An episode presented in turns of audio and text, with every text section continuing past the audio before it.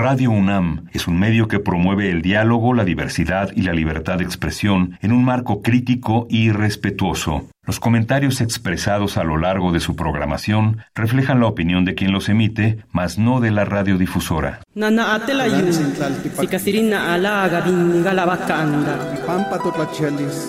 Calme Cali, una ventana para asomarnos a un mundo culturalmente diverso.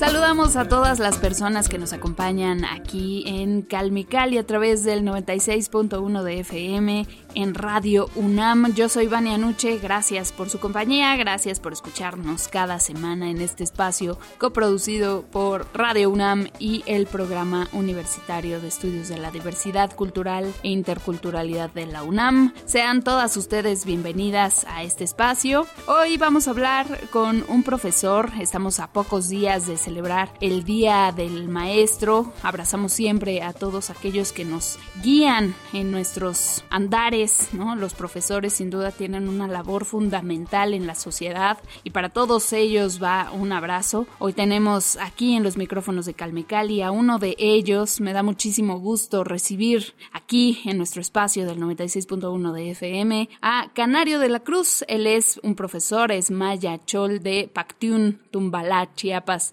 Canario, qué gusto recibirte aquí en los micrófonos de Calmecali. ¿Cómo estás? ¿Qué tal, Vania Noche? Es un es una alegría también recibirte, escucharte y saludar a, la gente con quienes te comunicas. Y un saludo muy grande para todas estas personas. Sin duda, un abrazo para todas las personas que nos acompañan, todos nuestros radioescuchas, para quienes es este espacio, por supuesto, eh, para los hablantes de lenguas originarias también fundamentales en la construcción de Calmicali. Y como bien ya lo decía, pues tienes un perfil de docente canario y me gustaría, antes de, de abordar el tema de la enseñanza, ¿no? De tu andar en la educación, quisiera mencionar tu trabajo como escritor, como autor, ¿no? Que nos cuentes un poco de tus andanzas en los textos, cómo te encontraste o cómo te sedujo la literatura, eh, estos textos que han sido fundamentales también para ti y por supuesto y muy fundamental que es lo que digamos el tema básico en este espacio, en este programa que es, son las lenguas originarias, ¿no? El maya chol también, cómo has experimentado esta posibilidad de incluir tu lengua madre en textos para difusión en general, ¿no? En cuanto a la primera pregunta sobre mi perfil de lo que soy como maestro, como docente, pues esto lo tomé porque primero había una necesidad económica en mi familia y pues no había que andarnos preguntando qué, de qué trabajar. Asomó la oportunidad, tenía yo el grado de licenciatura y me metí. Pero mucho antes pues ya había iniciado mi, mi construcción de textos en, en, lengua, en lengua chol y en español. La idea de tomar con mucha alegría este perfil como docente fue porque me di cuenta, o cuando me di cuenta en ese momento, era porque estaba yo trabajando con niños y que podía desarrollarme lingüísticamente y literariamente. Esto sin duda pues marcó una etapa importante ya para a mis 26 años. Ya venía caminando con esta idea de la escritura. Yo comencé de niño leyendo los libros de texto que los maestros nos daban. Las primeras impresiones que tuve sobre la literatura, bueno, yo no sabía que era literatura en ese entonces, eran los textos de Lope de Vega. Después de esa época, más o menos a mis 18 años, descubro a Franz Kafka y el autor del extranjero, creo que se dice Albert Camus. Yo no sé cómo se habla en esta otra lengua francesa. Al darme cuenta de, cómo plantean ellos el ejercicio literario, sentí muchas ganas de escribir. Mi idea pues era escribir cuento, pero resulta que estoy escribiendo ahora pues el género poético. No sé si con esto te, te da un panorama sobre lo que me estabas preguntando. Sin duda, claro que sí, me da pie justamente a, mi siguiente pregunta, que es esta posibilidad amplísima que te da la poesía, ¿no? De expresar y de compartir tus propias experiencias, tanto, por supuesto, como docente, como pues persona, ¿no? Como la, la poesía es este espacio en el que podemos vertir varias cosas y varios sentimientos. Bueno, digo podemos y uso este plural inclusivo, ¿no? Yo no soy poeta, pero bueno, para los que disfrutamos de la poesía, como lectores, también encontramos ahí las experiencias de los autores, ¿no? Un poco nos ayuda a través de, estas letras, estas palabras que nos comparten, a visibilizar o a sentir un poco parte de lo que ellos han vivido, ¿no? Y lo que han experimentado a lo largo de sus vidas en distintos ámbitos. Entonces, en tu caso, ¿cómo ha sido esto? ¿Qué podemos encontrar en tu poesía? ¿Qué caracteriza el trabajo poético de Canario de la Cruz? Yo no sabía es que creo que cuando uno escribe, uno, bueno, te voy a hablar desde primera persona. Cuando yo escribía, lo que yo quería era aprender a escribir. Yo no sabía cómo plantearme, cómo eh, ubicarme, por decirlo de esta manera. Yo quería aprender a escribir. Primero te voy a ubicar como mi, formación, que siempre lo he dicho. Este, de niño yo quería ser escritor, de adolescente también, y así hasta mis 18 años. Estoy hablando más o menos como por ahí del 98, 99, 2000 y es hasta en el 2013 cuando entro en un taller, en, el taller de Abriendo Caminos, me doy cuenta de la importancia primero de leer. Y a partir de ahí comienza para mí un camino serio para la, literatura. Y hasta hace unos días, en presentación del libro Magina, y al revisar este libro que se llama La danza amarilla, que en chol significa son mis compañeros choles ven que hay una propuesta poética y lingüística. La propuesta poética, ellos llaman imaginación, es que hay una gran imaginación en lengua chol. Hay una propuesta amplia, hay una propuesta, hay una gama, ellos llaman metáforas, porque ellos lo están comentando desde el punto de vista lingüístico. Pero ellos también ya retoman el punto lingüístico donde ya hay otra propuesta de escritura, una propuesta de coherencia interna del texto. Desde ese, apoyándome desde ese punto de vista, bueno, pues digo, pues yo me siento muy contento porque lo que yo quería lograr era precisamente que en las dos lenguas tuviera su propia poética hasta en, los dos libros que voy. Y ahí en ese comentario que hice les dije pues que eh, mi sello poético, este, yo lo consideraba como una exigencia. Mi sello poético es que las dos lenguas estén vivas, porque yo no hago una traducción, hago una recreación u, u otro replanteamiento poético en las dos lenguas. Esto es lo que yo veo como lo que ellos consideran parte de un sello y que también lo he querido retomar y lo, y lo coloco para mí y también para quienes deseen ver esta parte. Tu pregunta es muy pertinente porque hasta hace mucho tiempo yo no me había, no me había dado cuenta, sino hasta hace tres días más o menos. Ah, mira, y no nos pusimos de acuerdo, ¿eh? Perfecto, Canario. Oye, pues a propósito de esto, ¿nos puedes compartir? ¿Tendrás por ahí algún texto que nos puedas compartir, alguna poesía que puedas leer eh, o, recitar, mejor dicho, aquí en los micrófonos de Calmecali? Sí, claro, va con mucho gusto. Este es del libro que se llama Isonka, La danza amarilla. Selel jak y woli nyop che woli y con los ojos atentos. Búho aprende la danza amarilla del fuego. che él, mi hijo chan, bache mi hijo, y chan y son ambuche malkin, yo mi posible. El abuelo pule mi idioma a manera de violín en los arpegios amarillos del fuego de la memoria.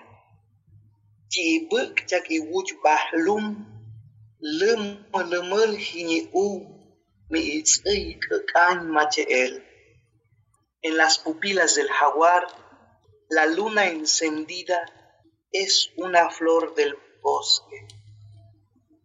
La canja mi ipokchak chishaj lel pimel mi ipokchak ik'ä chi'yäx lel pimel chalakña mi jab tz'äyla lem lawja lakanja cha'cho'on iya'e miksuj tiel chi'yul ilijab la canja enjuaga sus manos en los juncos.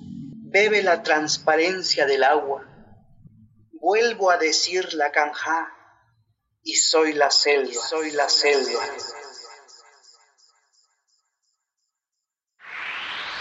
Calme Cali. Otra de las características que tiene este libro es que los textos son breves. En el otro libro son textos de largo aliento. Esto es como para acercarnos un poquito al lector y ya tú me dices si quieres que te siga leyendo otros dos o tres textos así breves. Me encanta, claro que sí. Quisiera escuchar más sobre tu trabajo poético aquí en Calmecali. ¿Te parece si seguimos un poquito con la conversación y más adelante nos lees algo más? Ah, sí, claro, mucho gusto. Perfecto. A partir de esto que nos comentas sobre tu sello, ¿no? El sello muy particular eh, que nos mencionabas hace ratito, sobre tu necesidad, ¿no? O tu interés en darle un papel o un lugar a ambas lenguas. Quisiera saber, ¿tú qué opinas sobre la dificultad que hay de la traducción de textos que podrían considerarse como clásicos? Bueno, de cualquier texto, ¿no? Incluso los propios textos de educación básica, ¿no? Hablando también y aquí haciendo un guiño también a tu perfil como profesor, a que se hagan estas traducciones a las lenguas originarias. ¿Cuál es tu posición, tu postura con respecto a esta posibilidad? Mira, yo considero que hay distintas, hay distintas traducciones. Me voy a centrar ahorita en la parte de la traducción técnica, por llamarlo de alguna manera, porque en educación existen este, departamentos o, o personales que tienen que ver con la cuestión técnica. Y esta parte técnica se encarga pues de difundir materiales, de hacer materiales, y su traducción tiene que ver con textos más cortos y más, un poco más literales. Digo un poco más literales porque tiene que ver con, con la técnica y con la cuestión de la enseñanza o aprendizaje de la lengua. Porque, por ejemplo, si, si me voy a textos más complejos, ya para el alumno y para los mismos maestros que tienen su atención en otra parte, van a tratar de buscar los textos que estén de acuerdo a su trabajo. Ahora hago un lado la literatura en ese sentido porque para quienes miran desde el punto de vista literario, siempre, el, siempre van a estar como inconformes. Y hablando de esta inconformidad, sí es importante en ese sentido, desde el punto de vista pedagógico, educacional, que se traduzcan más textos y también que los maestros, o no solamente los maestros, sino que personas quienes sientan el deseo de que sus trabajos sean traducidos a otras lenguas, creo que pueden buscar como la oportunidad, no sé en qué institución o cómo podría ser, como para compartir esos sentires. Ya el traductor, desde luego, tiene que pasar su, su bagaje cultural, su bagaje lingüístico, su bagaje este, bibliográfico, sus referencias como para que pase a traducir los textos. Pueden ser artísticos o pueden ser diferentes tipos de textos. Y pues me, me sigo quedando en esta parte. Alguien me decía, por ejemplo, oye, según mi chol, aquí la variante de sabanilla, me dicen porque hay, hay variantes en chol, lo que dice ahí y son ah, debe decir la danza del fuego, me dice. En efecto, le dije, tienes, tienes toda la razón desde la parte lingüística. Pero desde el lado literario, si yo te digo son Ka en Chol, pues dices, pues es obvio, ¿no? Que baile o dance el fuego. Pero si yo digo en español la danza del fuego, también es obvio, pero no, no dispara la imaginación si yo te digo la danza amarilla. Si yo te digo la danza amarilla, el lector que está escuchando en lengua española se va a preguntar internamente y de inmediato qué es esa danza amarilla. Pero si le dices la danza del fuego, ya se lo diste mascado y finalmente tu trabajo literario ya no va a tener camino. Entonces, más o menos así, estas discusiones se van a encontrar con diferentes lectores de diferentes niveles y pues lectores muy, muy exigentes. Estos pues son un panorama, un brochazo de lo que te estoy diciendo porque pues sí, respecto a tu pregunta, hay que ponerle un poquito más de contextualización, discernimiento y un poco las cosas en su lugar. Sin duda, claro que sí, estoy de acuerdo contigo, Canario. Esto que mencionas de los lectores exigentes, creo que también la oportunidad que tenemos como lectores de encontrarnos con textos que nos reten, a fin de cuentas, la lectura creo es un ejercicio mental, un ejercicio de creatividad, un ejercicio de curiosidad y justo siempre se disfrutan más, me parece, ¿no? Es por supuesto una opinión personal, esos textos que hacen que tu cerebro trabaje, ¿no? Eh, que te reten, que, que, que, pienses, ¿no? Por ejemplo, esta alusión que hacías a la propia danza amarilla versus la danza del fuego. Esos ejercicios mentales que estimulan nuestra imaginación, que estimulan nuestro trabajo mental, ¿no? Son siempre loables y siempre se agradece que haya ese resultado en los textos, ¿no? Y ese trabajo, por supuesto, que hay detrás de, de todo el esfuerzo que hacen los autores. Y hablando de la lectura, porque es fundamental en, este medio, ¿no? bueno, en el medio que sea, creo que la lectura siempre debe ser parte de nuestro día a día, sea lo que leamos, por supuesto. Hay cosas que valen más la pena ser leídas que otras, pero no nos vamos a meter en esa controversia. Simplemente yo quisiera que tú, como profesor, obviamente tienes un papel muy importante de estimulación, ¿no? Y de guía para los alumnos. Entonces, en este sentido, como profesor, ¿tú qué recomiendas que la gente lea, ¿no? En general, más allá de títulos, digo, si quieres compartirnos aquí un título, un autor de tu preferencia, además del trabajo de Canario de la Cruz, por supuesto, que está con nosotros aquí en Calmecali, si quieres regalarnos algunas sugerencias, recomendaciones literarias, son bienvenidas, pero más allá de específicamente títulos o autores, me gustaría saber como estructuras, ¿no? O géneros, temas quizá que tú consideres que la gente debería o sería propio o recomendable que la gente leyera y se acercara a estos materiales. Hace poco estaba eh, escuchando la entrevista que le hacen a Jorge Luis Borges. Le dijeron, le entregaron un libro y él alude que es el Quijote de la Mancha y lo leyó y tuvo una opinión sobre ese libro. Al dar una opinión sobre ese libro, cuando tenía de maestro a alguien más, creo que el Quevedo, creo que él tenía como maestro en ese sentido, de aprender de Quevedo, resulta que ya deja a un lado a Quevedo, porque cuando descubre El Quijote de la Mancha, uno de los libros más afortunados, diría yo, y no, no porque lo diga yo, sino también lo han dicho muchos, Borges agradece el gesto de su padre al no decirle que es un buen libro, al solo decirle lee, porque ahora sí va mi opinión, con lo que he hecho, por ejemplo, si yo te hablo de Rayuela, cuando yo leí Rayuela, que es un título sugerente para, para lectores un poco exigentes, yo no me sentí competente en ese momento. Cuando veo una línea no correspondía con la otra, yo decía, este texto está mal pero volví a leerlo dos veces y encuentro dos planos narrativos en el texto. Ese descubrimiento para mí fue maravilloso. En cambio, si me lo hubieran dicho, mira, te recomiendo y lea a Rayuela porque tiene dos este, planos narrativos, eso para mí habría sido como, ah, pues qué bueno, ¿no? No, no sería. Ahora, pensando en la parte pedagógica, y vamos a hacer en este momento un símil, que hay primer grado hasta sexto grado nosotros lo manejamos como ciclo, primer ciclo, segundo ciclo, tercer ciclo. La gente que se va a acercar a la literatura va a buscar textos breves. Después, si siente la necesidad de escribir o siente esa necesidad de seguir comunicándose con la literatura, va a ser un poquito más breves y va a querer escribir porque va a querer capturar todas esas imágenes que existen en el libro. Yo lo he experimentado en varias generaciones de mis alumnos en primero, en primer ciclo, segundo ciclo, y tercer ciclo. Ya en el tercer ciclo ya se le puede dar una obra más grande, una narrativa, pero solo se le dice, te, te invito a leer este libro. O busca el libro que tú quieras, pero que sea literatura. O cualquier cosa que tú leas, pero que no sea una obligación ni un deber, como justamente decías. Pero nosotros como lectores que encontramos maravillas en el libro, quisiéramos compartir pero esa manera de compartir podría ser un error porque le estarías dando digerido, le estarías dando una opinión que podría haber descubierto.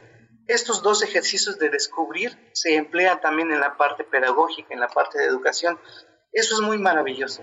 Que cuando, por ejemplo, los niños descubren esto, este, como este símil que te acabo de decir, como lo que yo descubrí, como lo que Borges descubre con tus experiencias, es maravilloso. Entonces, lo único que me queda ahora yo no es hablar de géneros, porque muchos autores han, han, abordado sobre este tema de géneros, porque a veces decirle, me, lee esto, poesía, lee épica, lee este, esto, aquello, lee prosa.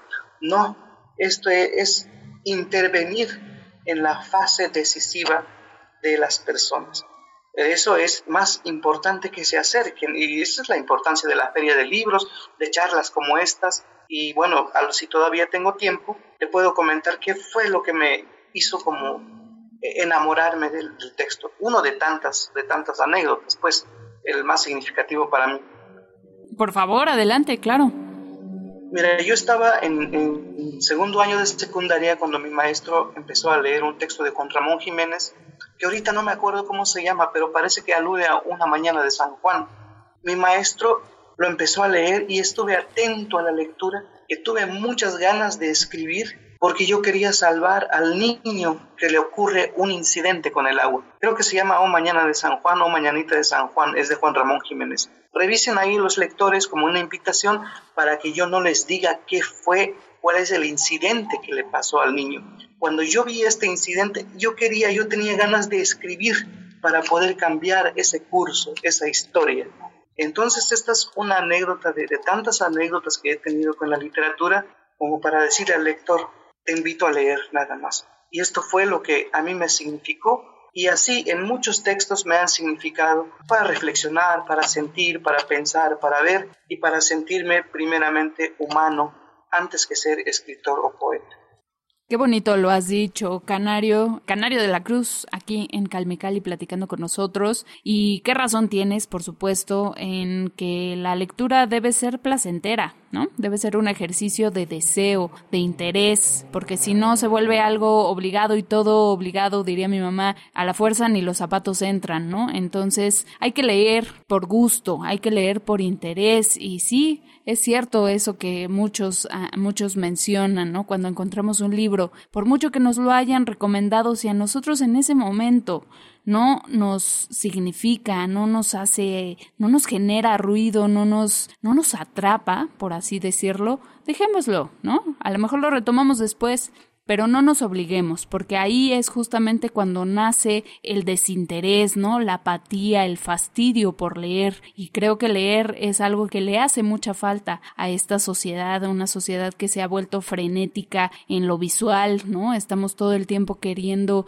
que nos den todo muy rápido, digerido, inmediato y entonces los procesos de reflexión, de razonamiento se vuelven secundarios y eso es lo que nos, ha, nos falta, ¿no? O, hemos dejado un poco al olvido y nos ha metido en muchos problemas. Entonces sigamos la recomendación del profesor Canario de la Cruz aquí en Calmecali. Estamos ya cerrando esta conversación, Canario, pero quisiera cerrar justamente con alguno de tus poemas. Igual tienes alguno que cierre con esta conclusión sobre la lectura. No sé si lo tengas por ahí o cualquier otro que quieras compartirnos. Este, voy a compartir dos. Espero que les guste. Ipusik alkin shimbal amba Corazón del sol, camina rojo mar en las venas del viento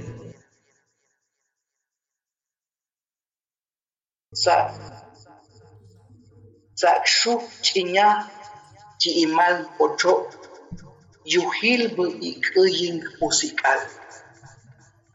Del caracol de tus ojos saqué el mar que canta para mí. Calme Cali.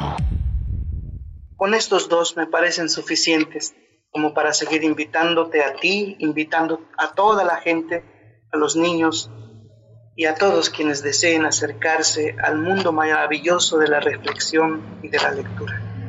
Canario de la Cruz, muchísimas gracias por compartirnos tu palabra, compartirnos tus experiencias. Regálanos nada más, por favor, el nombre de estos dos textos que nos compartiste, por favor. Los dos textos vienen en números mayas y en números romanos. Se encuentra en el libro que se llama Isonka, la danza amarilla, y viene en la primera parte, porque este libro tiene cuatro partes, que se llama Breves Universos, después viene Caballito de Sal, después viene caligramas y al final otros textos breves. Esta es la propuesta poética que tengo. Muchísimas gracias, profe Canario de la Cruz. ¿Tiene redes sociales, algún sitio web, eh, alguna vía por la cual nos podamos poner en contacto con ustedes y la gente pueda conocer su trabajo literario? Sí, Canario de la Cruz, así se llama. Únicamente tengo Facebook porque este, me distraen mucho los, estos aparatos y prefiero nada más tener un, Facebook que dice Canario de la Cruz como para contactar por si quisieran algún libro o en dado caso de que pues lo quieran conseguir en la Ciudad de México, pues allá porque aquí en Chiapas todavía no lo tengo. Perfecto, pues ahí está, Canario de la Cruz en Facebook, búsquenlo, acérquense a su trabajo, lean sus poemas, no se pierdan, por supuesto, todas las enseñanzas que nos comparte a través de sus poemas y sus textos. Un gusto haberte tenido con nosotros, Canario, Canario de la Cruz en Calmecali, es tu casa, son tus micrófonos cuando quieras volver con gusto. Estamos aquí para ti. Gracias a todos por escucharnos. Canario, un mensaje final. Vania Nuche Varela, muchas gracias por la oportunidad y también por la gente por prestarme sus oídos, aunque sea un ratito. Muchísimas gracias a ti, gracias a todas las personas justamente que nos han prestado sus oídos un ratito. Gracias por acompañarnos cada semana aquí en Calmecali. Gracias por supuesto al Programa Universitario de Estudios de la Diversidad Cultural e Interculturalidad de la UNAM por su colaboración en este programa. A Radio UNAM, el 96.1 de FM y el 860 de AM, donde también nos pueden escuchar los jueves a la una de la tarde en la retransmisión. Gracias. Síganos también en el podcast www.radiopodcast.unam.mx y en Twitter arroba calmecali-unam, calmecalli con doble L se escribe. Síganos por ahí para que se enteren de todas las noticias que hay sobre pluriculturalidad y multilingüismo. Mi nombre es Vania Nuche y los espero la próxima semana aquí en Radio UNAM para escuchar a más poetas, más artistas, más cantantes, música, todo sobre las lenguas originarias de México y el mundo en el 96.1 de FM. Se quedan con la programación de Radio UNAM. Que tengan un excelente día. Hasta la próxima.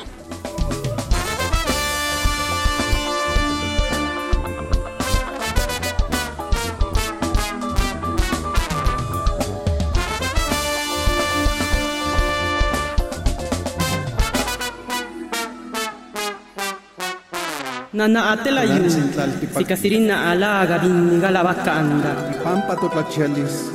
Calmecali, una ventana para asomarnos a un mundo culturalmente diverso. Producción presentada por el Programa Universitario de Estudios de la Diversidad Cultural e Interculturalidad de la UNAM y Radio UNAM.